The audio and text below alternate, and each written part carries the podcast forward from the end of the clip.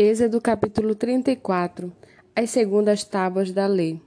Então o Senhor disse a Moisés: Corte duas tábuas de pedra como as primeiras, e eu escreverei nelas as mesmas palavras que estavam nas primeiras tábuas que você quebrou.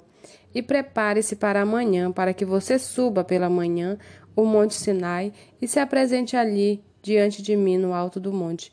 Ninguém deverá subir com você, ninguém deverá aparecer em todo o monte nem ainda ovelhas nem gado devem ser apacentados diante dele. Então Moisés cortou duas tábuas de pedra como as primeiras, e levantando-se de madrugada, subiu o monte Sinai como o Senhor lhe havia ordenado, levando nas mãos as duas tábuas de pedra. O Senhor desceu na nuvem, esteve ali junto de Moisés e proclamou o nome do Senhor. O Senhor passou diante de Moisés e proclamou: O Senhor, o Senhor Deus compassivo e bondoso, tardio em irar-se e grande em misericórdia e fidelidade, que guarda a misericórdia em mil gerações, que perdoa a maldade, a transgressão e o pecado, ainda que não inocente o culpado, e visita a iniquidade dos pais nos filhos e nos filhos dos filhos até a terceira e quarta geração. E imediatamente Moisés curvou-se para a terra, adorou o Senhor e disse: Senhor, se agora alcancei favor diante de ti, continua no meio de nós, porque este povo é teimoso, perdoa as nossas iniquidades e os nossos pecados e toma-nos por tua herança. Então o Senhor disse: Eis que eu faço uma aliança diante de todo o seu povo, farei maravilhas que nunca foram feitas em toda a terra nem entre nação alguma, de maneira que todo este povo, em cujo meio você está, veja a obra do Senhor, porque coisa terrível é o que faço com você. Observe o que hoje eu ordeno a vocês: eis que expulsarei da frente de vocês os amorreus, os cananeus, os heteus, os ferezeus, os heveus, os jebuseus. Abstenham-se de fazer aliança com os moradores da terra para onde vocês vão para que isso não seja uma armadilha no meio de vocês. Pelo contrário, derrubem os altares deles, quebrem as suas colunas e cortem os postes da Deus Será. Porque vocês não devem adorar outro Deus, pois o nome do Senhor é zeloso. Sim, ele é Deus zeloso. Não façam aliança com os moradores da terra, para não acontecer que, em se prostituindo eles com os seus deuses e lhes sacrificando, alguém os convide, e vocês comam dos seus sacrifícios. Também para que não aconteça que vocês escolham para os seus filhos mulheres do meio das filhas deles, e estas, ao se prostituírem com os deuses que adoram, façam com que também os seus filhos se prostituam com seus deuses. Não façam deuses de metal para vocês e celebrem a festa dos pães asmos sem fermento. Durante sete dias vocês comerão pães sem fermento, no tempo indicado no mês de Abibe, porque nesse mês vocês saíram do Egito.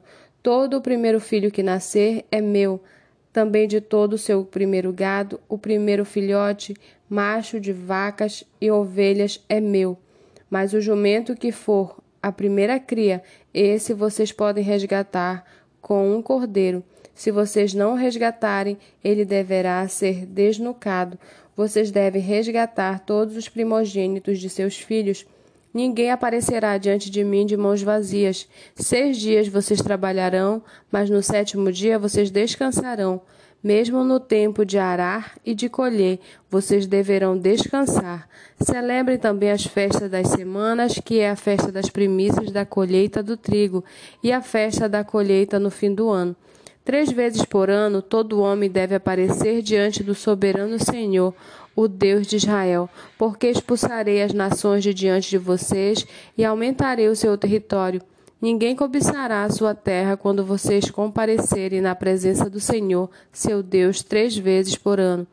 Não ofereçam o sangue do meu sacrifício com pão levedado. O sacrifício da festa da Páscoa não deve ficar da noite para a manhã do dia seguinte.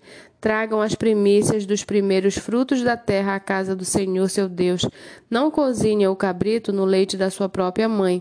O Senhor disse ainda a Moisés: Escreva estas palavras, porque, segundo o teor destas palavras, fiz aliança com você e com Israel.